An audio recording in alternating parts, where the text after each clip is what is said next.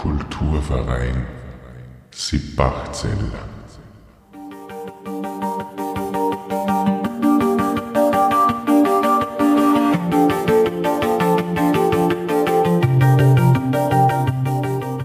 Hallo und willkommen zu einer neuen Episode des Drachentöter Podcasts. Ich bin Mike und heute habe ich Daniel, Lisa und Sam vom Kulturverein Sippachzell zu Gast. Und los geht's. Ja, heute reden wir über den Schauspielverein aus Sippachzell und ihr bei mir die Lisa, den Sam und den Daniel. Hallo. Hallo allerseits. Grüß euch, hallo. Äh, der Schauspielverein in Sippachzell, wie heißt der und erklär ein bisschen oder erzähl ein bisschen was drüber, Daniel. Ähm, ich gehe mal davon aus, du meinst unseren Verein für Kultur- und Brauchtumspflege in Sippachzell. Äh, kleine Gemeinde in Wösland, ungefähr 2000 Einwohner. Der Verein ist auch relativ äh, schon kulturträchtig im Dorf verankert, hätte ich gesagt. 32 Jahre gibt es uns schon. Und jetzt durch den aktuellen Shutdown ist es halt ein bisschen. Sind wir ein bisschen eingeschränkt, aber prinzipiell ja, machen wir mehr wie Theater. Zu dem Verein kommen wir dann eh gleich nochmal. Äh, Daniel, wie ist deine Funktion bei dem Ganzen? Okay, äh, bin seit eineinhalb Jahren Obmann, also war vorher nur einfaches Mitglied, war immer schon Theaterspieler in der Gruppe, bin auch durchs Theaterspielen eigentlich zu diesem Verein gekommen und mache in die Regie von der Theatergruppe und ja, das ist so meine Funktion. Wie ist deine Funktion im Verein oder, deine Tätigkeit? Meine Tätigkeit, äh, ich bin direkt in dem Verein eigentlich nicht tätig, aber ich leiste tatvolle Unterstützung äh, für meine Freundin Lisa, die in dem Verein tätig ist und, und äh, auch Theater spielt natürlich dabei. Und äh, Daniel ist ein guter Freund, nebenbei auch, mit dem ich auch bereits äh, Theater gespielt habe. Und dementsprechend, ich leiste eher äh, freundschaftliche Unterstützung als wie äh, direkt physisch in einem Spiel. Ja, Lisa, du bist auch beim Verein Ja, ich bin jetzt sehr echt dazugekommen. Und was wirst du dann äh, im Verein äh, machen oder für was bist du zuständig sein? Also ich spiele mit. Ich bin eine von den von die Schauspielerinnen. Also für die verrückten Händler, die dann auf der Bühne umeinander rennen. Genau, ja. Frisch gefangene Spielerin. Immer gut. Wie schaut's grundsätzlich immer aus? Also du hast schon gesagt gehabt, der Verein ist ja nicht nur fürs Schauspiel da, sondern auch für viele andere Dinge. Kannst du uns mal einen kurzen, groben Überblick geben, was denn das alles hassen kann, was es da macht? Wann nicht Corona ist natürlich. Genau, wenn nicht Corona ist.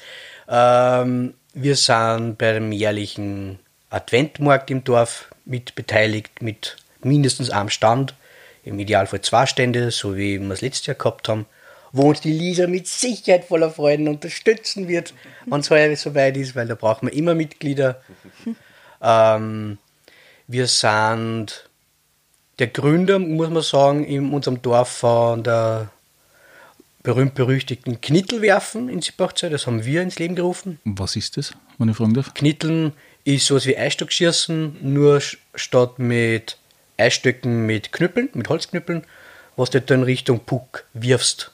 Okay, also nicht auf andere Leute, sondern wirklich nur. Na, auf andere Leute tut es wahrscheinlich ziemlich weh. Das habe ich relativ dicke Prügeln. Also es ist wie, wie Baseball, nur dass man Nein, quasi du sollst nicht- wirft den Knüppel, also wie, Er soll nicht gefangen werden. Er soll nicht gefangen werden. verstehe. Okay. Nein, es ist einfach ein Knüppel, den du einfach äh, schwingst und dann möglich auslassen sollst zum richtigen Zeitpunkt, damit er möglichst nahe zum äh, Puck quasi dann Ah, Okay, also sowas wie Boccia, nur halt mit Ja, oder unförmigen Holzstücken genau. dann. Von dem her. Ähm, das haben wir ins Leben gerufen im Ort eigentlich.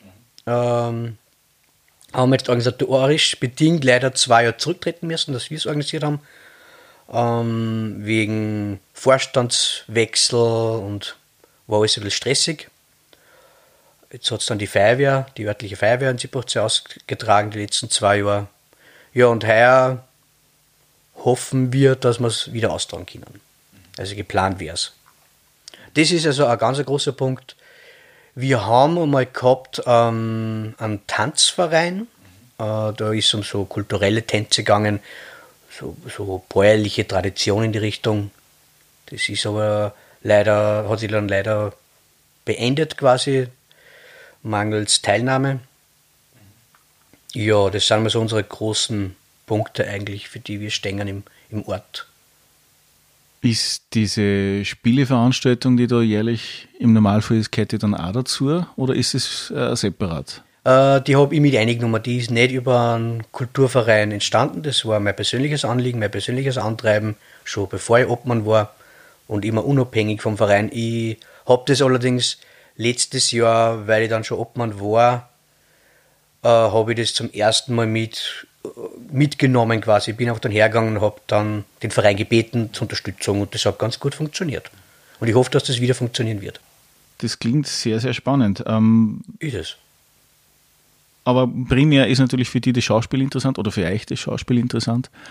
Äh, wie schaut es da aus? Wie oft gibt es da oder wie oft plant es da ein neues Stück? Oder was ist das nächste Stück, was geplant auf dem auf, Also wie, wie wird im Jahr spielen meinst oder wie meinst du? Genau. Okay. Ja, wir spielen in Sippachzeit traditionell zweimal im Jahr. Es gibt immer so im Frühling, das äh, mit Erwachsenen und selber äh, Mitspiel, wann es geht, muss ich mal schauen. Das ist nämlich nicht immer so leicht, als Regie selber mitzuspielen. Ähm, und dann haben wir im Zuge des Adventmarkts haben wir dann einmal das Kindertheater, das wir organisieren. Das heißt, da suchen wir uns Kinder im Ort, so gewollterweise so ab, ich sag mal, acht bis zehn Jahre anfangen. Also wenn die Kinder, die Kids dann schon selber auch lesen können, das ist uns immer da recht wichtig, wir haben Text lernen. Ja, das klingt jetzt gar nicht so ohne, aber das ist nämlich tatsächlich ein heikles Thema. Es kommen viele Eltern nämlich und wollen ihre Kids zu uns, äh, da, zu uns tragen quasi. Und da müssen wir Leute immer fragen, kann der Kind eh schon lesen? Und wenn dann ein Nah kommt, müssen wir Leute immer sagen, tut uns verlaut, wir hätten die gern, aber das heißt, ich kann mir das so vorstellen wie diese äh, getriebenen äh, Kindervorstellungen aus dem amerikanischen Fernsehen, ja, wo die kleinen ja. Kinder dann umeinander rennen und maximal zwei Worte sagen können und dann Ja, wieder aus nein, wir, also wir versuchen wirklich, dass die Kids dann schon lesen können, dass sie auch Text lernen können und das ist immer eine Aufführung, die den Kindern recht Spaß macht. Und wir haben heuer, heuer Entschuldigung, letztes Jahr zum ersten Mal den Weg gewählt, an die Hälfte der Einnahmen äh, zu spenden, weil einfach das jetzt in den letzten Jahren immer mehr gewachsen ist von den Zuschauern. Und wir haben immer freiwillige Spenden gehabt, immer schon. Und nachdem es vor zwei Jahren so ein Zulauf war, überraschend, von den Einnahmen haben wir gesagt, wir wollen einfach einen Teil karikativ spenden. Großen Respekt muss ich sagen, das ist der einzige Theaterverein eigentlich, von dem ich weiß, mhm. dass zweimal im Jahr gespielt wird. Auf freiwilliger Basis. Okay. Immer. Das ist so, solche Produktionen auf die Beine stellen ist gar nicht so einfach. Und zweimal im Jahr. Ja, definitiv, definitiv, ja. Also Wobei man dazu sagen muss, das sind bei uns zwei verschiedene Leute, die das organisieren. Also beim Kindertheater bin ich zum Beispiel gar nicht involviert. Das was haben Sie da für Stickel gespielt gehabt beim Kindertheater beim letzten Mal? Boah, das wird jetzt peinlich. Äh, es war, ich glaube, das war Carsten nichts mit Weihnachtsmann und Navigationsgerät. Also im Prinzip Tut mir leid, ich weiß den Titel jetzt gerade ja. einfach. Das war jetzt Aber traditionell irgendein Märchen, äh, sowas in Nein, nein, äh, es sind ähm, Märchen, würde ich so nicht sagen. Nur Kinderstücke, auch total kindergerechte Stücke, und das Tolle ist, wir haben die letzten Jahre immer ganz, ganz eine tolle Regie gehabt, die auch einen tollen Griff einfach gehabt hat für die Stückauswahl alleine schon, weil die haben so Stücke gewählt hat, die zwar auf der einen Seite ein bisschen altbackerisch vielleicht waren, aber sie waren trotzdem immer modern inszeniert und das ist eigentlich das, wieso das, glaube ich, auch ganz gut ankommt in Siebachze. Und die Stückauswahl für die Erwachsenen? Wie schaut es da aus? Was habt ihr da jetzt die letzten Jahre gespielt, beziehungsweise was steht da jetzt auf dem Plan? Mhm. Also der Schwerpunkt ist immer schon gewesen Boulevardstücke, das heißt eine Komödie, einfache Unterhaltung. Ähm, ich habe einmal, wie ich die erste Jahr Regie gemacht habe, da habe ich ein Stück gewählt, das war, ist schon ein bisschen vom einfachen Boulevard weggegangen, das war dann schon, schon angrenzend an schwarzen Humor. Das war schon ein bisschen ein deftigeres Stück, das ist leider nicht so gut angekommen von den Besucherzahlen her, die Spieler hat es im Nachhinein alle sehr gefallen. Sehr gefallen. Also ich habe da eigentlich durchwegs nur positive Rückmeldungen gekriegt von den Spielern. Aber wir haben leider erfahren müssen, dass wir das in Siebachzell scheinbar nicht spielen sollten oder es kommt einfach nicht an. Und in einer Dorfbühne, so ist, also Siebachzell ist einfach ein Dorf, muss man so sagen, da ist es trotzdem vor allem auch wichtig, dass wir Stücke spielen, wo auch das Dorf einfach Freude dran hat. Wir, wir gehen ja nicht einfach spielen aus Selbstzweck. Wir sind keine Kleinkunstbühne, wo wir uns das erlauben könnten. Äh, wir müssen uns einfach an das richten, was die Leute haben wollen. Wir spielen deshalb einfaches Boulevard. Würde gar nicht schlecht reden, ist genauso eine total tolle äh, und eine sehr interessante Art von Theater. Das ist schon mal im anderen Podcast erwähnt, das ist in Richtung Commedia dell'arte, darum ist das total interessant. Also, äh, genau, weil du sagst, anderer Podcast, bei welchem warst du bei mir da dabei? Weißt ja, du das noch? Das war Spieleversum. Genau. Und da habe ich es nämlich schon erwähnt, genau, Comedy Arte, darum taugt mir das einfach Boulevard so sehr. Das ist eben dieses, äh, ihr kennt sicher ein lustiges Taschenbuch. Sagt Ja, ihr klar. Ja, sicher. klar. Da gibt es den Tag über Tag, das ist der alte Reiche, den kennt man. Mhm. Das ist eine totale Comedy dell'arte Figur. Das ist eine, gesagt, eine italienische äh, Theaterkunst im 17. und 18. Jahrhundert. Und da sind genau diese Figuren entstanden eigentlich. Und von dem hat sich eigentlich Walt Disney auch die Figuren dann zusammenbastelt. Quasi gespitzte Charaktere, die was zwar in eine Richtung gehen, aber die was so überspitzt dargestellt Genau, werden. Ja. die Klassiker, die, Genau. den tollpatschigen Helden, der Donnertag zum Beispiel. Genau. Die eifersüchtige Geliebte, vielleicht die ein bisschen in die Richtung. Ne? Ja. Genau, die tragischen Helden und so. Wo, wo sie jeder irgendwo irgendwie identifizieren kann, in irgendeiner Weise. Ja. Von dem lebt der Kombinat. Man, ich habe jetzt, Ja, schon- ich hab jetzt schon länger kein LTB mehr gelesen, aber die These aus Eifersüchtige. Nein, ja. naja, ab und zu schon bei manchen. Also ich habe schon Ich kenne jetzt die Neichern nicht, ich kenne so, so Nein, kenn nicht. Bücher 1 bis 50 so Ja, ich ungefähr. Und da, Was ich war eher immer die, was so drauf, draufgestiegen ist. ich weiß noch, dass die Neichen ziemlich sch- schräg geworden sind. Ja. ja, den Necken kenn ich. Ich rede tatsächlich Ja, ich muss den sagen, ich war, ich war immer ein riesengroßer Panzerknacker-Fan. Also, Alten. ja, die ja, der waren- klassische Bösewicht wieder, genau. Richtig. Sie haben es zwar nie geschafft, aber sie waren immer dahinter. Also sie haben nie aufgegeben. ja, es ist wie bei den Daltons, es ist ja auch immer dasselbe. Genau so ist es. Sie, Genau so ist es. sie wollen immer was schaffen und bringen es dann nicht zusammen. Ähm, Aber genau deshalb wollte ich sagen, das ist eben das, was mir an, an dieser Schauspielart so gefällt, weil du eben diese ganzen klassischen Figuren hast und mit denen kann man auch arbeiten. Das ist ein guter Einstieg im Amateurbereich. Äh, wesentlich einfacher, als wie wenn man da gleich Thomas Bernhard oder so auf die Bühne zieht, weil da ist ja noch eine ganz andere Art von Spielen und Herangehensweise einfach eine, eine viel professionellere Art. Äh, Ja, das kann man gut vorstellen, dass eine, eine Oper sowieso mal extrem schwierig ist im, im Laienbereich. Ja, eine Operette oder ein sehr tragisches, äh, großes Stück, keine Ahnung, was da es gibt, wie Medea oder wie, wie soll ich heißen. Würde ich jetzt gar nicht so sagen. Es kommt nämlich immer auf die Gruppe an, die du hast. Auf die, also auf die Spieler und auf das Team hinter dir. Äh, und auf das Publikum, was du hast. Also ich kenne sehr wohl Laientheaterbühnen, die wirklich beinharte Stücke spielen, die, die man sich nicht in jedem Ort vielleicht äh, trauen würde. Also es gibt schon. Es kommt immer auf das Gesamtkonzept drauf an. Was ist das nächste, das dann gespielt werden wird? Also offensichtlich ja nicht mehr heuer, sondern eher dann nächstes Jahr. Genau, da wo die Lise eben, ich mir gefangen habe quasi. äh, ich möchte die Lise was dazu erzählen? Zum Stück jetzt. Ja? Was spielen wir? Verrückte haben es auch nicht leicht. Genau. Also ich spiele in einer Psychiatrie und ja, es kommen ganz viele schräge Vögel vor. Also auch die, die Ärzte haben irgendwie alle einen Knall und generell das ganze Fachpersonal. Und ja, ist eine witzige Geschichte. Okay, du hast mich schon bei schräge Vögel gehabt. Also im Endeffekt so alle Klischees auf einen Haufen. Ja, aber durchaus mit Klischees, genau. Ja. Na, sehr gut. Also Inhalt sagt aber ganz kurz ist eben das, genau wie es Lisa gesagt hat, dass du, du hast die Hauptfigur, ähm, der möchte unbedingt als arbeitsunfähig gelten, obwohl er noch im arbeitsfähigen Alter wäre und lässt sich deshalb in eine Klinik verweisen, einweisen und versucht sich so dumm zu stellen wie möglich, in der Hoffnung, dass er dann als quasi nicht arbeitsfähig gilt und ja, wie die Lisa schon angesprochen hat, das Problem ist aber, dass nicht nur er jetzt sehr schräg ist, sondern unerwarteterweise auch das Personal ziemlich draufdrucken mit ihrer Verrücktheit und das einfach dann eine total schräge Konstellation wird. Gut, wir wollen jetzt nicht wissen, wie es dann werden wird. Nein, wir sag werden nicht. es dann anschauen. Ich habe schon so einen Verdacht. Aber sehr, sehr Das freaky. lassen wir auf der Seite. Ähm, generell, äh, wie schaut das eigentlich aus? Du bist ja jetzt mehr oder weniger sowas wie der Intendant in Wahrheit, dann, wenn man es so richtig Klingt nimmt. schön.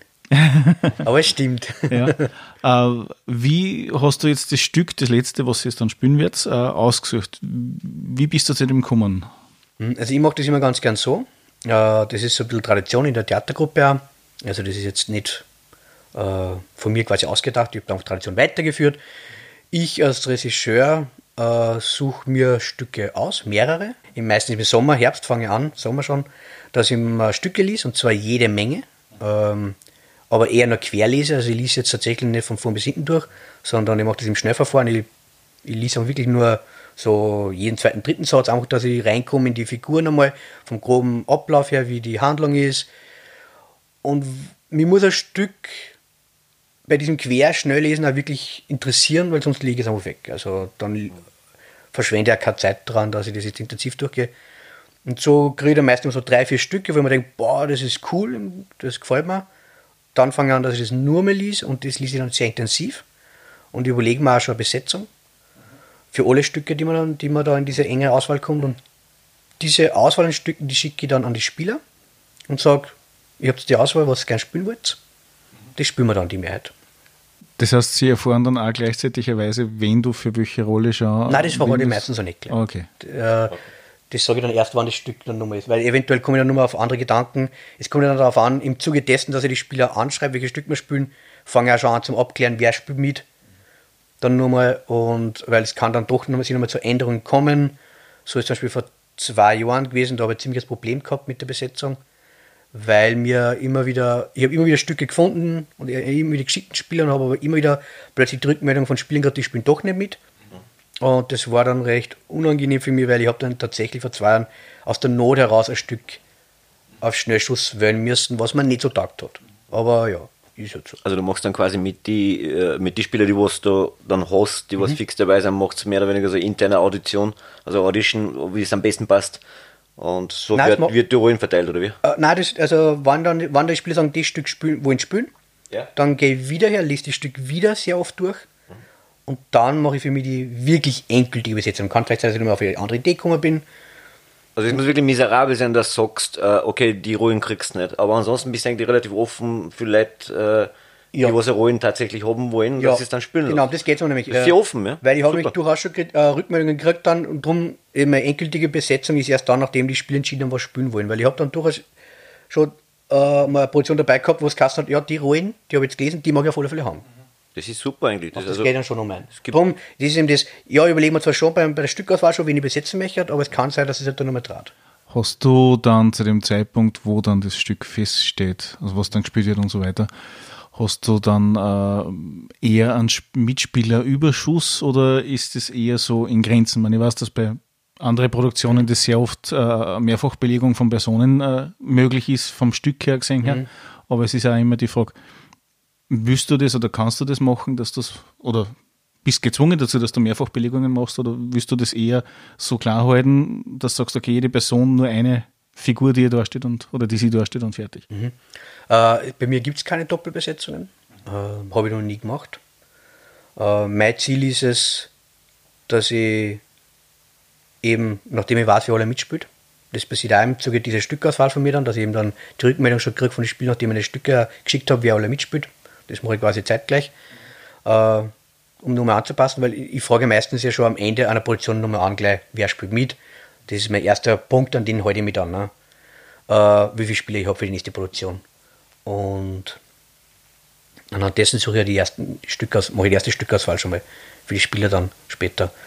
Ich habe nicht einen Überschuss von Spielern, also ich muss eigentlich leider jedes Jahr kämpfen.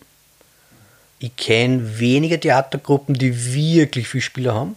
Also, wenn Sie was dazu sagen wollt, Lisa Sam, ihr seid bei Alkoven dabei, wie ist es bei euch? Das ist definitiv. Also äh, an, an Leuten mangelt es eigentlich an und für sich nicht, aber ich glaube, das kommt auch immer auf das Stück drauf an. Gell? Ich mein, Je nachdem, wie das Stück besetzt werden soll, äh, je nach die Figuren, die was darin vorkommen. Äh, ich finde zum Beispiel in Alkofner finde ich tatsächlich so, dass sehr viele Frauen dabei sind. Und was natürlich äh, äh, so mannerlastiges Stück hast, dann kannst du es trotzdem nicht mit alle besetzen. Ja? Und äh, so bin ich ja tatsächlich ja zum Theaterspielen gekommen, weil es dann quasi äh, eine männliche Figur war zu kurz, ja, und, und da bin ich dann eingestiegen. Also Lisa war schon seit äh, ihrer Jugend eigentlich dabei, also seit, seit dem Kleinkinder. Und äh, so bin ich dann dazu gekommen, weil es einen Mann braucht haben, ja. Aber ansonsten hat ja eigentlich ein Spieler nicht mangelt. Wie ist das bei dir? Ist da eher der Frauenüberschuss oder eher Männerüberschuss? Oder hält sich das eher die Waage? Das halt, na, wir haben eigentlich einen Frauenüberschuss. Es ist, also ich kenne das auch von anderen Theatergruppen, von vielen Theatergruppen, dass du hast Frauen schneller, Damen, und äh, auch bei den Jugendlichen sind Kinder, bei den Kindern auch, die, die Mädels sind schneller begeistert. Du hast viel mehr Mädels, viel mehr Frauen als wie Herren. Also die Herrensuche ist immer mühsam. Wenn ich bei sowas mitmachen will, was wäre von Vorteil, was ich kennen sollte oder was ich mir trauen sollte? Oder? Also im Laientheaterbereich, wo ich mich sehe, also wir sind keine Profis, glaube ich, da. wir sind auch Laien, weil wir gern spielen. Also das klingt jetzt vielleicht nicht greifbar oder auch nicht, nicht, ob das übertrieben klingt, aber es ist wirklich ähm, die Verpflichtung mitzumachen und das Projekt mit, mitzutragen, mit durchzuziehen. Das ist die aller, allerwichtigste Voraussetzung für mich. Äh, es gibt Leute, die, äh, ich kenne es auch von anderen Theatergruppen, die mögen sie, wo ich mitspielen und dann sie bei jeder zweiten, dritten Probe. Und zwar nämlich nicht, weil sie vorher schon angekündigt hätten, das ist alles kein Thema. Wenn man sagt, hey, ich würde gerne mitspielen, aber ich sage es gleich, ich kann an den und die Termine nicht, bitte dann auch richten, kein Thema, machbar.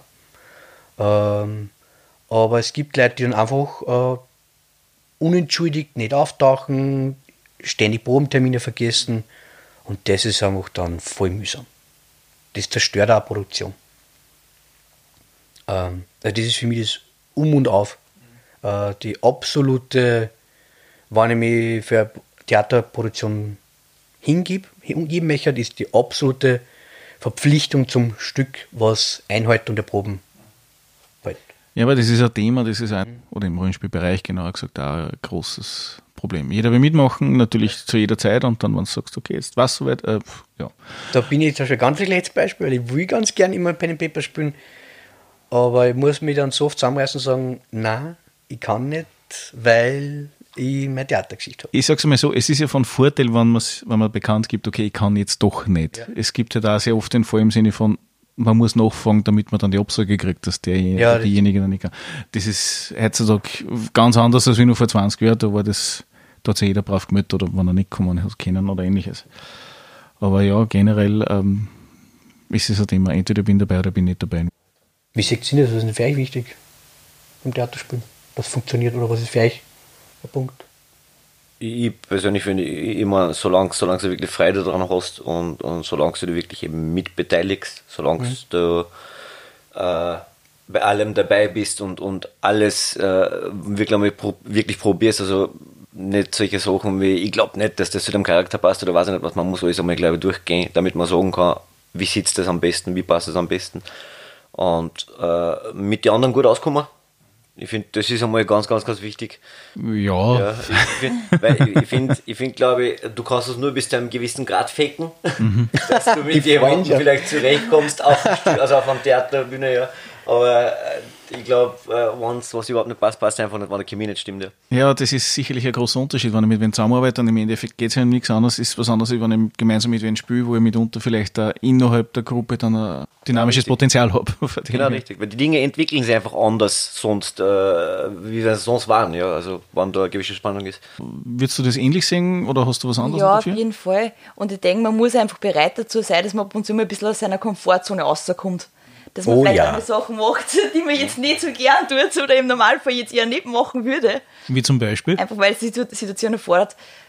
Zum Beispiel. Was war äh, in den letzten Jahren, nicht vielleicht aktuell, vielleicht ein bisschen früher noch, also wie du angefangen hast mit dem Ganzen, was war für dich äh, ein Thema, wo du gesagt hast, okay, eigentlich ist das was grenzwertig für das? Hm. Jetzt hast du mich fast ein bisschen gar gefragt. Das, ich sag, dass, dass ihr Freund im Krankenschwesternkostüm, in Steckenschuhe und im Make-up und Perücke, glaube ich, um umgerannt ist. Ich glaube, das war relativ hart für sie. Schau. da versucht ja gerade von sich abzuprojizieren. Ich weiß nicht, vielleicht, vielleicht hat sie sich ihren Teil noch mal gedacht, aber. Na, no, hat schon fesch ausgeschaut drin. Danke, ja. ich habe hab mir Mühe gegeben. Ja, ja die Steckelschicht, die muss ich heute noch daheim tragen ab und zu. oh! Das, das, was die Lisa ganz kurz gesagt hat, was ich ganz kurz einhaken darf, das ist aus der Komfortzone rausgehen. Äh, und weil ich schon dazwischen gesagt habe, oh ja, das ist der zweite Punkt, den ich als unglaublich wichtig sehe, dass der Spieler nicht einfach spielen möchte, um sich selbst zu präsentieren, wie geil er ist, nicht ist auf der Bühne, sondern weil er sich weiterentwickeln möchte, weil er neue Erfahrungen machen möchte. Und das kann man nur machen, wie Lisa sagt, wenn man aus der Komfortzone geht und Dinge macht, die man vielleicht auch nicht einmal so gut kann. Ähm, wie die sicher schon gehabt haben, so Szenen, die ihm schwer gefallen sind. Also im Endeffekt, man muss sich was trauen. Ja. Man auf der anderen Seite ist es natürlich so, man spielt dann vor Leuten, die man wahrscheinlich nicht kennt oder größtenteils nicht kennt, man je nachdem, wie groß halt mhm. Das Publikum ist. Ich stelle mir vor, man Siebach ist wahrscheinlich kleiner aus, wie wenn ich das in Linz auf, im Landestheater spielen würde. Mhm. Aber wir arbeiten. Ich habe die, hab die unterbrochen zuerst. Äh, du wolltest sagen, quasi, was so Beispiele waren wo du aus deiner Komfortzone Ja, genau. jetzt rauskommen bist. Nein, es ich sind oft so Kleinigkeiten, sei es nur jetzt, wie es dich hinstößt, dass du irgendwie eine komische Haltung einnimmst, was dir jetzt voll behämmert vorkommst. Und du denkst, ma, wie beschissen muss denn das jetzt bitte ausschauen? Es sind teilweise wirklich einfach kleine Sachen. Aber vielleicht sind es genau diese Momente, wo, wo du dir sicher sein kannst, dass das Publikum das sehr amüsant findet. Man, da geht es eigentlich gut, wenn, sie- wenn das vielleicht Probleme sind. Das ist mir, noch, das ist mir voll wurscht, wie mich hinstelle. Also, ich hab, ich weiß nicht, ich habe Blut geschwitzt. Das war, wenn ich was nicht auf der Bühne nicht kann, dann ist es tanzen. Kann ich nicht. Ich Was kann heißt auf nicht der tanzen. Bühne? Also, ist nichts ohne gegen Bühne. Privat ist ja Auch im perfekt. Privaten, Ja, das ist so. Nein, aber ich kann, also, ich kann, ich kann tatsächlich, wenn ich was nicht kann, dann ist was, mich, äh, mich, mich tänzlerisch bewegen, was auch immer. Und das, die Aussage vom Regisseur war damals, übrigens von unserem Regisseur, den ihr auch kennt, von Alkoven. Michi. Er hat damals die Regie okay. gemacht. Zum ersten Mal mit mir, habe ich zusammengearbeitet und da wollte er von mir einen sexy, einen sexy Tanz haben mit einem anderen Spieler. Und zwar, wir haben uns gegenseitig antanzen müssen. Er war, also beide männlich. Das hat er se- äh, absichtlich äh, ein bisschen in eine andere Richtung gehen sollen. Also äh, nicht, dass wir gute Freunde sind, sondern ein bisschen mehr. Und mir ist das richtig schwer gefallen. Und ich habe hab damals, und das habe ich sicher auch von Michi gelernt, genau diese, diese Penetranz, dass man nicht locker lässt, sondern dass man fordert. Man ist als Regisseur nicht der Freund der Spieler, sondern man will Freund, man ist Freund des Stücks und man muss das Beste aus dem Stück rausholen, mit den Spielern natürlich.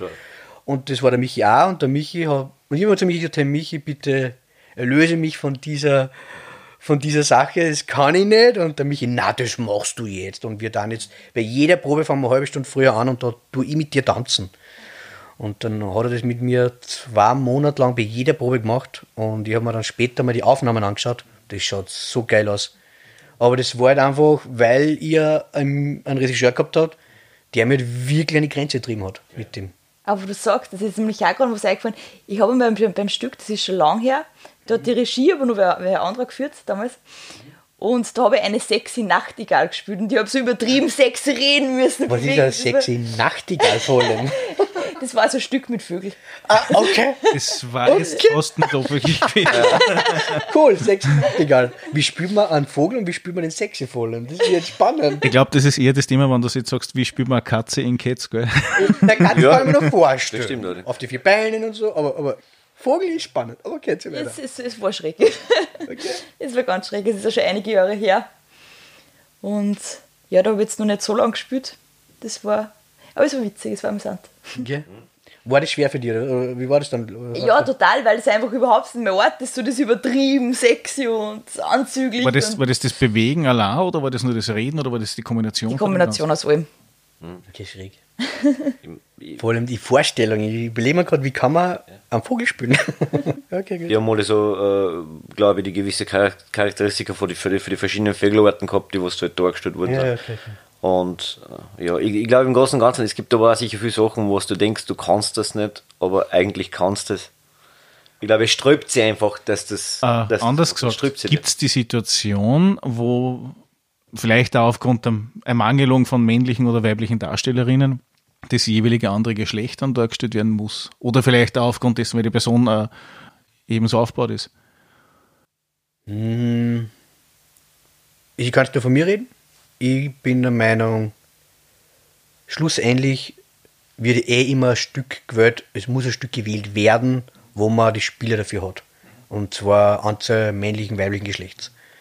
Ja, der no aus der Not heraus, und das ist auch bei unserem Stück, das wir her spielen wollten, was wir nicht mehr spielen, we- aus Mangels eines, eines Geschlechts habe ich tatsächlich eine Rolle nicht gestrichen, sondern ich habe die einfach auf andere Figuren aufgeteilt. Ähm, und habe damit einfach dann andere Personen diesen Text sagen lassen. Ich habe schon mal beim Stück mitgespielt, wo also Mann auf Frau gemacht worden ist oder umdreht, also die berühmten Hosenrollen und so. Aber das ist nicht Standard. Ich wollte einfach, ich habe das in dem Fall das Stück habe ich so toll gefunden, Früchte haben es auch nicht leicht. Ich wollte es so dringend spielen, dass ich gesagt habe, okay, gut, streichst einfach eine Rollen. Also, Ja, da ist der Rolle- Text auf. Meine Rolle war ja an und für sich auch eine männliche Rolle. Ja, genau. Ja, perfektes Beispiel. Lisa macht da eine Hosenrolle eigentlich. Wobei wir haben auch den Text ein bisschen umgeschrieben, dass sie tatsächlich weiblich ist. Weil es in dem Fall einfach äh, vom Text Sinn her egal ist. Was hätte da gefällt? Eine Frau oder ein Mann? Es wäre im Text eine Frau gewesen, eine Psychologin, die hätte eigentlich total witzige Szenen. Aber wir haben das einfach auf zwei andere, also ich habe das einfach dann auf zwei andere Figuren aufgeteilt. Weil es möglich ist. Es ist sehr an der Grenze, sie hat eine Grenze gewesen vom Text, also war nicht leicht, das zu umzudenken, aber ich habe es dann bei der Leseprobe auch Spiel darauf aufmerksam gemacht, ob das so funktionieren kann. Und die haben auch gesagt, das ist eigentlich nicht aufgefallen. Ja, das heißt, jeder, der Interesse hat, soll sich im Prinzip einfach einmal melden von dem her, wann er sowas machen will. Nicht nur Interesse, sondern auch von Anfang an den Und Schmackes haben. wann er, wann er oder sie sagt, okay, gut, ich bin bereit, dass ich mich nicht nur auf der Bühne stehe, sondern auch rausgehe aus der gewohnten Komfortzone, die ich habe. Und lesen können, wie ihr vorher angemerkt Ja, lesen können Das war natürlich vom Vorteil. Schreiben muss man nicht können. Ja. Lesen war Lesen war vom Vorteil. ja. Es ist ja klar, dass das Lesen eines der elementarsten Dinge dieser Gesellschaft ist grundsätzlich, aber ich weiß auch, dass sehr viele nicht lesen können. Ich habe das schon mal mitgekriegt, wenn zehn Personen da stehen und denselben Text lesen müssen. Oh ja. Da sind acht davon recht lustig, aber auch nur deswegen, weil sie es entweder nicht wissen, was sie nicht gelesen haben, Ja. oder die Betonung irgendwo gesetzt haben, wo es nicht hingeht. Richtig, ja. Richtig, das stimmt. Was ich auch noch kurz anhängen möchte, ist, weil ihr ja gesagt habt, und wir alle immer erwähnt haben, dieses sich hinausgehen, dass das so wichtig ist als zweiter Punkt für mich auch. Ähm, ich glaube, da könnt ihr mir hoffentlich beistimmen, es gibt ja nichts Befriedigenderes, wenn man, wenn man seine Rollen nicht einfach irgendwie blöd abgespielt hat, sondern man hat sich doch voll die Energie reingesteckt Stimmt. und äh, man ist, vielleicht hat man was, und, und nur viel schöner, ist, also das habe ich gelernt, das hast vielleicht du auch, weil du schon öfter spielst wie der Sam, Lisa, wirst du wahrscheinlich auch die Erfahrung gemacht haben. Also für mich ist so, die Stücke, wo ich aus mir wirklich hinausgehen habe müssen, die werden mir ewig in Erinnerung bleiben. Also die sind solche prägenden Erlebnisse und solche Erfolgsmomente, die speicherst du einfach ab. Sind das aber auch die, die, die schwierigsten für die, die zum Umsetzen gewesen sind. Oder was sagst du? Ja, nein, da, den kann ich auf jeden Fall beipflichten. Weil zum Beispiel, Oder anders gesagt, was war die einfachste Rolle, die du jemals gespielt hast, Daniel? Wie du noch aktiver Schauspieler warst und noch nicht Regisseur. nein, ich bin ja weiterhin aktiver Spieler bei anderen Gruppen auch noch. Äh, lass mich überlegen, die einfachste Rolle, boah, das ist schwer. Also jetzt nicht unbedingt ein Tisch oder ein Sessel oder ein Handtuch. Ja, ja, nein, die einfachste Rolle, kurze Sketches, wo ich nicht viel Text habe. Ja, Sketches sind eigentlich die einfachsten. Also ich muss dir ehrlich sagen, äh, ich stelle mir das nur schwieriger vor, als wie wenn ich jetzt da länger auf der Bühne stehe.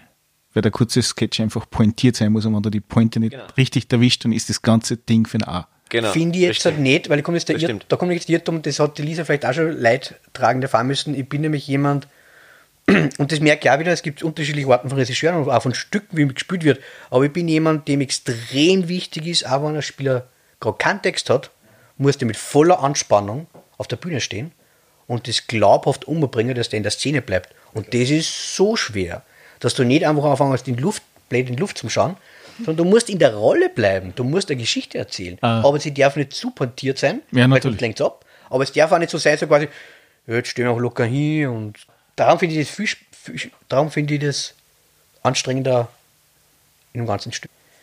Naja, ich, ich, ich weiß, was du meinst mit der Anspannung, weil die Pointe kommen muss.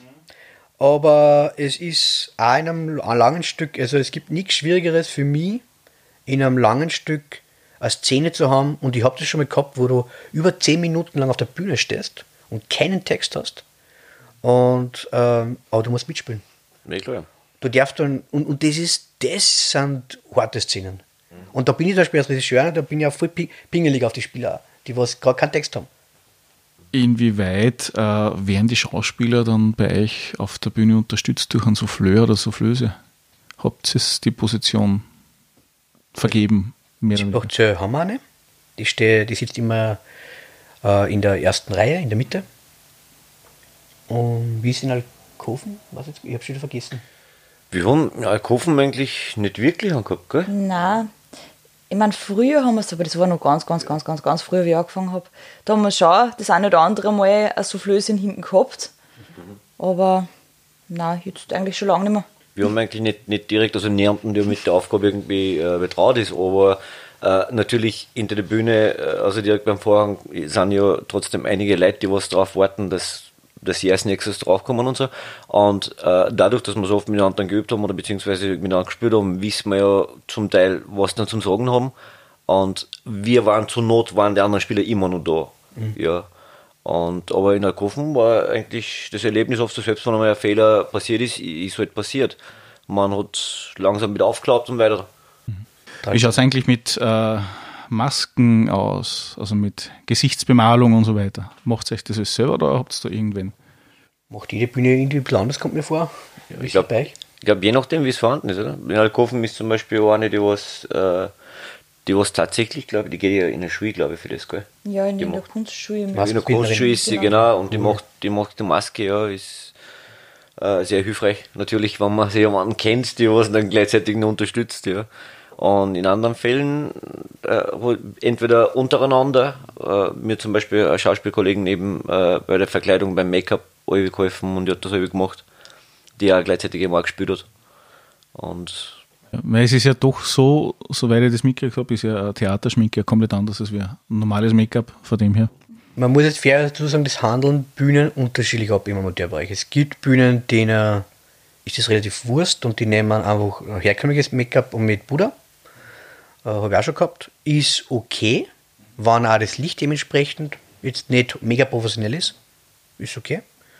Ähm, aber ja, es macht natürlich was her, wenn du natürlich die Theatermaske hast, die ist ein bisschen fettiger und die, die ist, da glä- glänzt einfach nicht. Und ich finde, es kommt, es kommt äh, darauf an, was der Regisseur aus dem Stück machen will, was er betonen möchte, ob er was betonen möchte.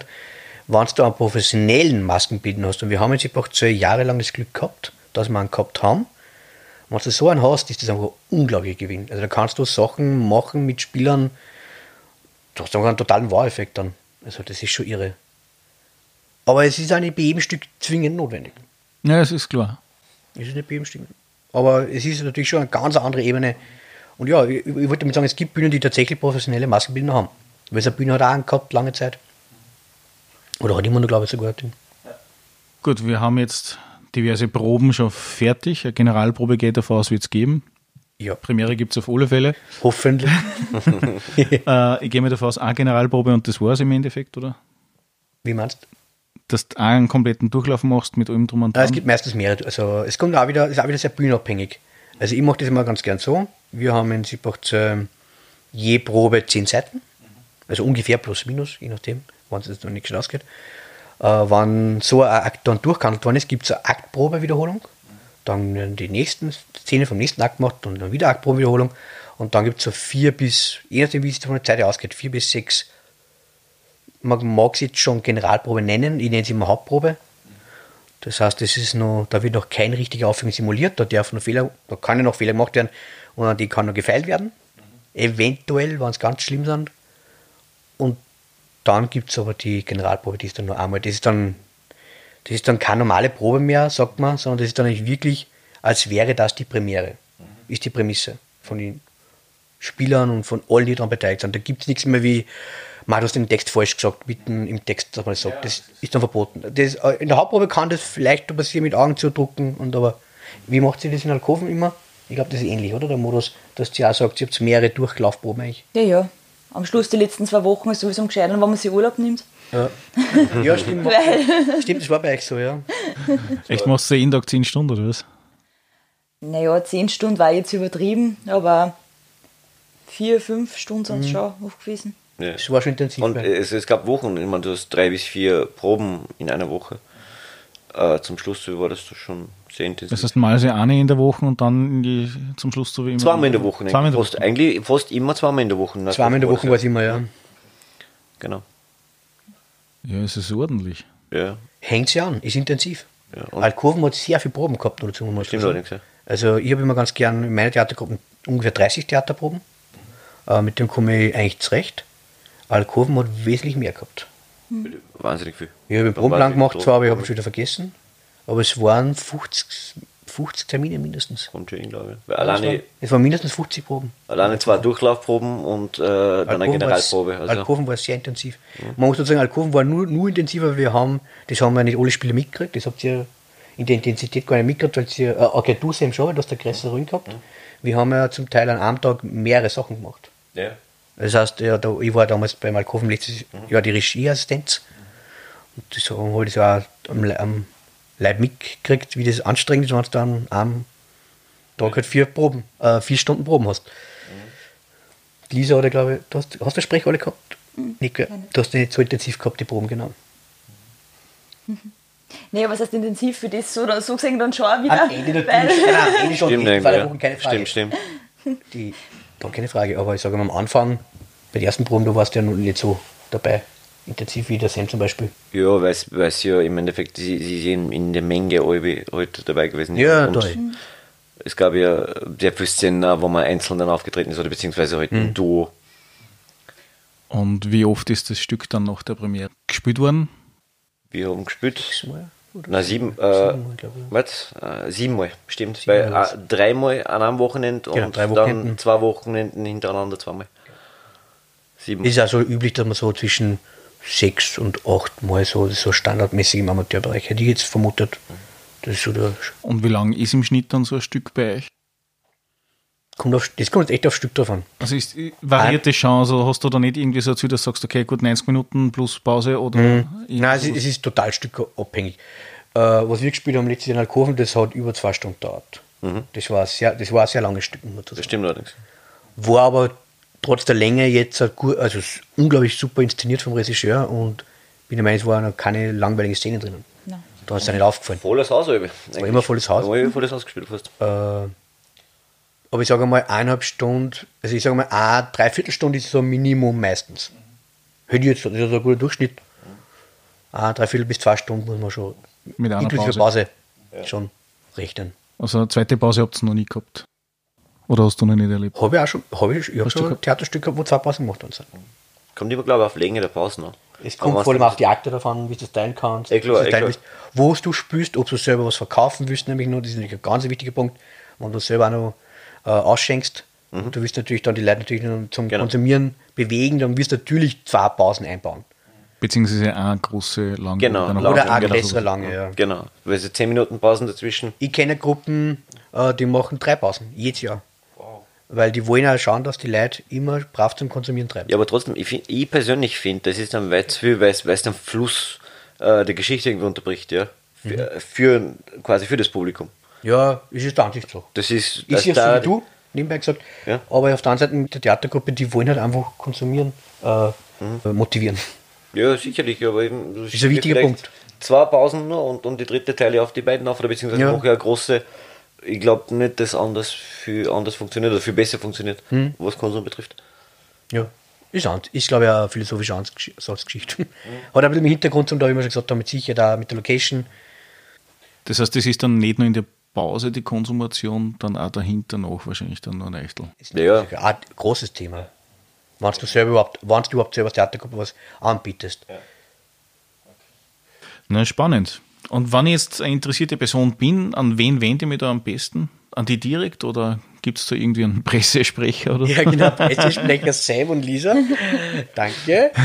Na, äh, am gescheitesten ist natürlich immer direkten Kontakt zum jeweiligen Intendanten. Das ist das Allerbeste. Äh, wenn man jetzt aber sie da, wenn man jetzt den Intendanten nicht kennt, oder man tut sich, ich sage jetzt mal ganz beinhart, wenn man sich auch nicht die Mühe hat, auf die Homepage zu gehen, die 99% aller Theatergruppen haben, äh, oder man will das nicht, weil man ist zu scheu, dann gibt es auch die Möglichkeit beim Amateur-Theaterverband Oberösterreich anzuschreiben und sagt, hey, ich würde gerne wo spielen. Und die haben nämlich auch Kontakte und dann vermitteln sie die. Das passiert ja immer wieder. Ich bin zum Beispiel so äh, dadurch äh, vermittelt worden, ist, oder hat es einen Regisseur gegeben, der mal drängt, der gesagt hat, er braucht einen Spieler und der ist an die Amateurverband Oberösterreich gegangen und die haben dann mich zum Beispiel vermittelt. Ah, du bist, du bist so dazugekommen. Ja, bin so- ich habe mich schon gefragt, bist du eigentlich dazugekommen? Ja, es war recht schräg. Da hat mich dann, weil ich, ich kenne ich kenn da jemanden vom Amateurverband und die hat mich, die hat meine Daten gehabt, mit der habe ich schon mal gespielt. Und die haben mir dann meine Kontaktdaten weitergegeben. Und gesagt, ja, hast dann scheinbar Klassenspieler, keine Ahnung. bei ihm muss man aber gell, also so intensiv Theater spielen, wie, wie der Daniel dort selten wäre.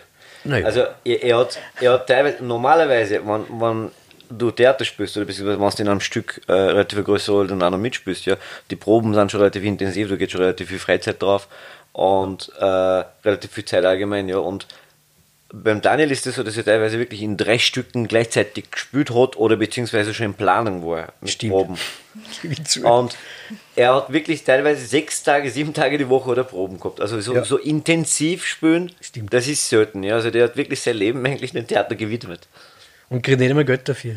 Ja. irgendwie, mache ich was vor. Ja, es ist. Also Ja, das, stimmt. das mit dem, ähm, mit dem Verband überhaupt noch nie gehört, von dem her. Man, das, was ich immer wieder mitkriege, ist das, dass irgendwelche Flugzettel umeinander liegen oder, Broschüren äh, aufliegen irgendwo, wo es heißt, okay, willst du die irgendwie schauspielerisch betätigen in einem Einstiegskurs, sowas wie. Äh, Es Beispiel machen auch viele. Theatergruppen, machen auch selber Werbung, indem sie was auslegen. Äh, ich mache das ganz gerne bei den Ansprachen, ich sage, äh, oder bei der Absprache dann, also bei der Absprache, also schon beim Verabschieden des Publikums, sage ich auch ganz gerne, wenn ihr Interesse habt zum Mitspielen, meldet euch. Passiert oft eigentlich bei, bei Vorstellungen. Also quasi nach den Vorstellungen natürlich äh, kommen immer wieder Leute äh, und sagen, "Ma, das Stück war super und, und das hat sie vielleicht inspiriert und reden dann mit dem Regisseur, uns würde das auch interessieren, ich würde da gerne mitspielen.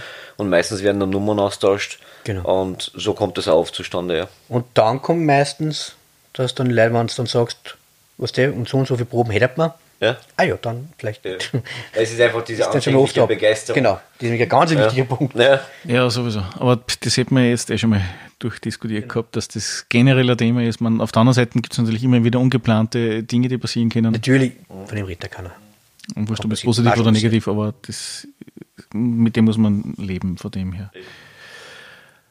Das klingt ja nicht nur aufwendig, sondern auch sehr amüsant auf der einen Seite und auf der anderen Seite äh, richtig anstrengend und nachdem sie alle nichts verdient, was ist dann eure Motivation oder was ist euer Antrieb dafür? Jetzt fangen wir nicht mit Daniel an, sondern jetzt fangen wir mit dem Sema. Ich persönlich, ehrlich gesagt, ich meine, ich war immer begeistert, Lisa hat ja lang vor mir gespielt und ich war immer begeistert, dass sie es gemacht hat und, und äh, ich habe Theater immer schon interessant gefunden, aber ich persönlich bin nie auf die Idee gekommen, dass ich jetzt sage, ich würde das gerne selber machen. Und äh, ich bin relativ zufällig daneben, äh, ist mir eine Rolle angeboten worden und dadurch bin ich irgendwie dazugekommen. Und ich mag es ja, andere Rollen verkörpern, quasi äh, jemand anders sein. Es ist wirklich sehr interessant eigentlich. Ich finde das wirklich sehr interessant. Also du, du kannst wirklich sehr viel, sehr viel forschen damit oder sehr viel äh, spüren damit, ja. Auch äh, mit der Rolle selber. Und das finde ich sehr amüsant, ja. Hast du Vorerfahrung in die Richtung schon durch andere Tätigkeiten gesammelt? Äh, nicht wirklich. Also ich hab mit, mit Menschen allgemein kann ich gut umgehen. Also dadurch, ich bin in der Gastronomiebranche tätig und äh, da gehe ich relativ oft aus mir schon raus. Und da hat sich Selbstvertrauen schon ein bisschen aufgebaut gehabt, ja.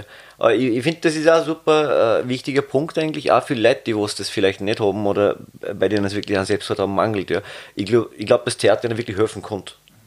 Ich glaube wirklich, dass das kann ich bestätigen. ja, dass das im privaten Leben tatsächlich wirklich äh, zu mehr Mut kommen in, in privaten und sozialen Dingen und dass sie mehr Selbstvertrauen aufbauen. Also ich, ich, ich finde das schon, dass es sehr gut passt, ja. Wie lange machst du es jetzt schon? Ja, jetzt eigentlich nicht so lange. Jetzt sind es, glaube ich, zwei Jahre insgesamt mit dem Ding. Mit dem Spielen und mit den ganzen Proben wieder zu kommen, zwei Jahre sonst ist. Lisa, Ja, ich habe mit zwölf schon zum Theaterspielen angefangen. Ich war damals auch so eine, so eine graue, kleine, schüchterne Maus irgendwie, die sich keinen Mucks sagen traut hat. Und bin dadurch irgendwie viel mehr aus mir rausgekommen und ja, es ist zu einer Leidenschaft geworden. Ich spiele seither eigentlich so oft es geht, überall, sofern ich irgendwie Zeit habe und es macht mir einfach Spaß. In andere Rollen schlupfen und ja. ja, es ist ein Scheidsnächtel, ja, mit zwölf. Spielst du länger wie? Ich habe erst mit 18 angefangen. Ja, und, und es motiviert immer noch und du bist immer noch angetrieben davon, dass du das noch weiterhin machst, Ja, total, es ist einfach schön. weil es immer wieder was anderes ist oder weil es immer was. Ich finde es interessant in verschiedene Theatergruppen jetzt, weil es immer wieder andere Leute sind, weil es immer wieder andere Persönlichkeiten sind und dadurch auch die verschiedenen Rollen dann wieder ganz andere Eigenschaften kriegen und es ist einfach wahnsinnig spannend und schön.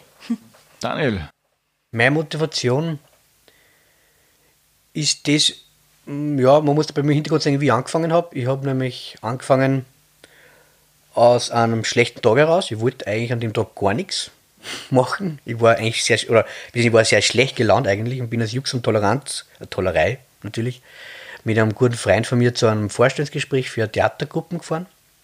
Und mir war eigentlich an dem Tag wirklich alles wurscht. Ich muss dazu sagen, da in dieser Zeit ist es mir auch persönlich nicht sehr gut gegangen. Ich war in der Zeit eher schüchtern und eher, ich war sehr introvertiert. Aber ich bin auch, ja, weil mir auch alles wurscht war, an dem Tag bin ich mitgegangen. Ich bin dann als Einziger bei der Gruppe hängen geblieben übrigens. Wir waren damals zu dritt, haben uns vorgestellt, genau so war es nämlich. Und ich bin der Einzige dann als Theater treu geblieben.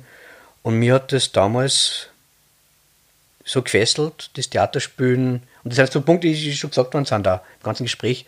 Ähm, wieder, Sie haben gesagt, äh, bei mir war es Persönlichkeitsentwicklung. Und darum bin ich hängen geblieben.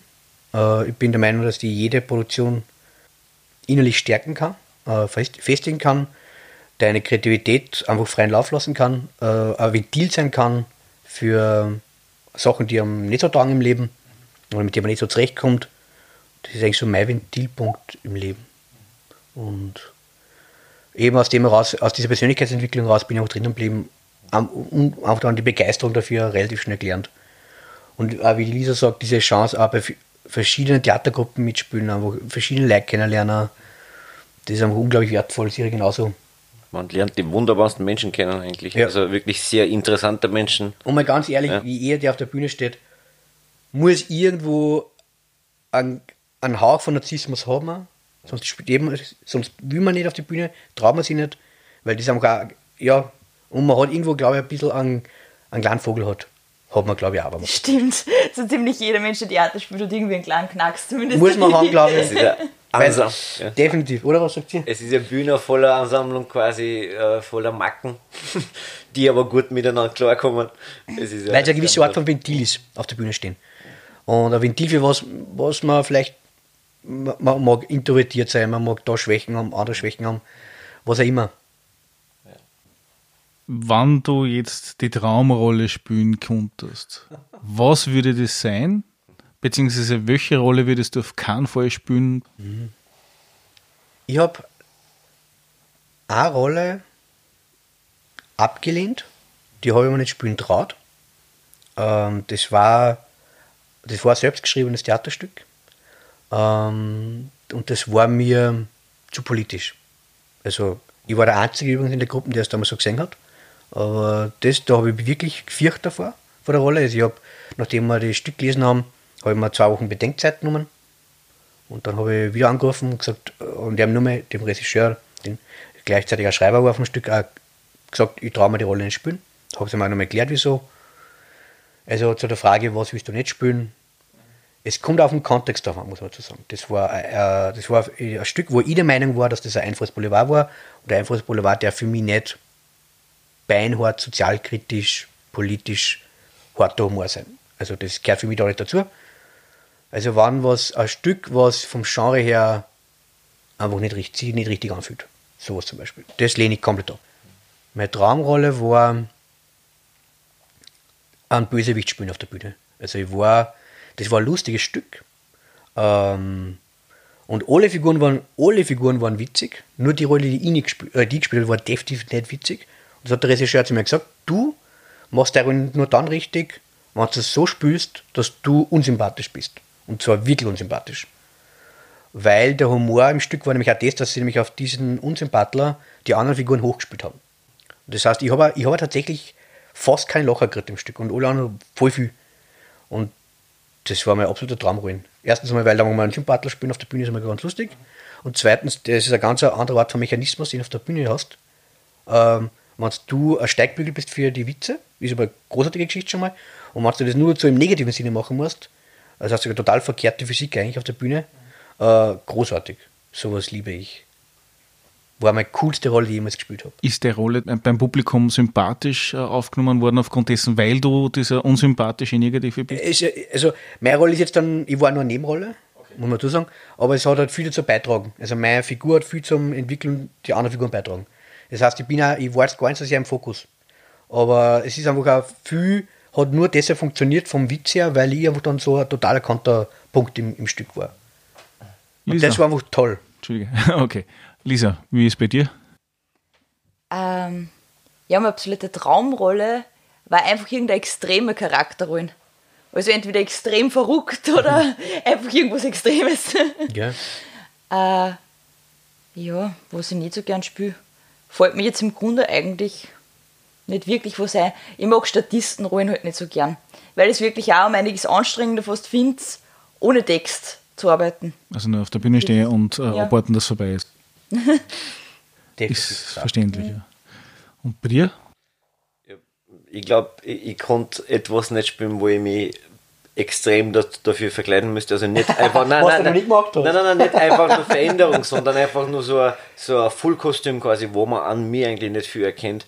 Weil ich, das, meine Befürchtung ist immer, ich meine, es kann schon ganz schön heiß sein auf seiner Bühne. Ja, und man kollabiert unter sowas.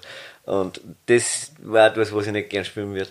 Oder so ganz Körperbemalung würde ich auch irgendwie, keine Ahnung, eigenartig finden. Was ich voll gern spielen würde, äh, da gibt es einen Film, Angriest Man in Brooklyn, mit Robin Williams, wo er einen extrem Choleriker spielt.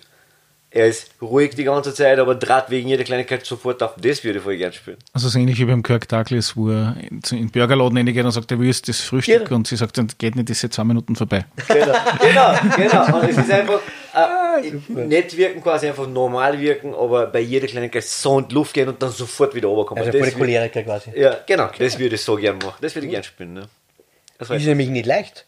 Definitiv, ganz Weil sicher. du musst das Muster immer wieder spülen. Natürlich, natürlich. Du musst sofort wieder runterkommen können Ja. und sofort wieder hoch. Ja, und Das ist anspruchsvoll. Das auf alle geil. Fälle. Also das, was ich mir persönlich immer äh, als extrem schwer vorstelle, ist äh, zum Beispiel auf Befehl weinen zu müssen. Nein, kann ich auch nicht. das kann ich. Kann ich nicht. Wein. Tja, Das kann, das, das kann ich. Da- da- Ich meine, es ist natürlich nicht so, dass es innerhalb von zwei Sekunden Ja, passiert, nein. aber, aber sowas kann ich zum Beispiel so 20, 30 Sekunden, das geht schon. Da- Ich, ich habe so ein paar Erinnerungen, an die ich einfach zurückgreifen muss, Okay. dann geht das schon. Das stimmt, ja, das gibt mir gut. solche Leute beneide ich, die das kennen. Also ich habe schon ein paar Leute ke- kennengelernt auf der Bühne, die wirklich dort, dort Kassen muss ich ja weinen und auf einmal hast du echt, wow, was ist denn passiert? ich habe das einmal nämlich gesehen in einem äh, Interview von einer amerikanischen Schauspielerin, wo halt dann der Typ, der Interviewer gemeint hat, so nach dem Motto, naja, ich habe gehört, du kannst halt das voll gut und sie, ja, ist kein Thema und äh, hat halt über eine ganz lustige Geschichte erzählt Ja. und hat voll zum Rennen angefangen. ich die kann nicht mehr. Das ist faszinierend. Das ist Also es ist, ist ebenfalls Na, natürlich. vor allem, das Schlimme am Weinen ist nämlich nicht nur, dass du einfach das Geräusch machst, sondern du musst ja mit dem ganzen Gesicht mitspielen. Ja. Ja. Du musst ja, und, und auch mit den Augen, das ist ja so viel mit den Augen, also es wieder oft unterschätzt übrigens, das mit den Augen, Es ist für mich, also mit den Augen in, abläuft. es ist für mich in dem Punkt immer wieder interessant. Entweder es, ich verknüpfe das mit äh, Erinnerungen, wie es bei dir ist, dann will ich nicht in deiner Haut stecken und diese Erinnerungen immer wieder abrufen müssen dafür. Also sprich, ich würde sie eigentlich nicht erlebt haben in Wahrheit. Und wenn es eine rein mechanische Geschichte ist, dann äh, muss ich ja im Prinzip eigentlich eh relativ nah am Wasser gebaut sein. Ja. Ja. Nein, muss man nicht, aber ich glaube nicht. Das ist einfach rein verstehen. Ich glaube, das muss nicht damit zum Tun haben. Oder? Was? Ich glaube, das ist also ein Verstehen. Aber was vorspielen können. Unabhängig davon, ob man jetzt nah am Wasser gebaut ist. Das glaube ich gar nicht, ist gar nicht so entscheidend. Sicher, sicher. Ja, äh, es ist sicher super Talent insofern, was man, was nützlich sein kann, aber im Großen und Ganzen finde ich, äh, dass man das nicht absolut beherrschen muss. Äh, nicht nicht fürs, fürs Theater. Ich glaube, das ist etwas, was vielleicht im Film und Fernsehen besser funktioniert als Weil es im näher Theater. ist. Genau, richtig. Oder nicht, fürs Ama nicht für den Amateurbereich. Ist Im professionellen Genau, Theater genau, ist es schon richtig, wiederum schon richtig. wichtig. Richtig, genau. kann. Auf Abruf, glaube ich schon. Ja, selbstverständlich. Das sind dann wirklich, Werkzeuge, aber- die du haben musst. Aber ich glaube nicht, dass sie alle, an- alle anderen Talente von dir verschmähen, nur weil du nicht auf, auf, auf Abruf quasi weinen kannst. Mhm. Ich glaube nicht, dass das dann so ein Riesenproblem darstellt. Dann würde ich sagen, großes Danke und äh, Ich sage danke. Wir bedanken uns. wir hoffen, dass wir nächstes Jahr dann auf alle Fälle der Premiere, beziehungsweise eins von die 6, 7, 8 Aufführungen dann beiwohnen können. Mal schauen, Oh ja. Und Nein. wieder losgeht. Hat mir alle Fälle Spaß gemacht. Danke. Danke. Wir sagen danke. Danke. Und schon ist die Episode wieder zu Ende. Ich hoffe, sie hat euch gefallen. Hinterlasst doch einen Kommentar unter www.drachentoeter.at auf iTunes, Facebook, YouTube oder via E-Mail unter admin.drachentoeter.at. Bis zum nächsten Mal, euer Drachentöter Mike.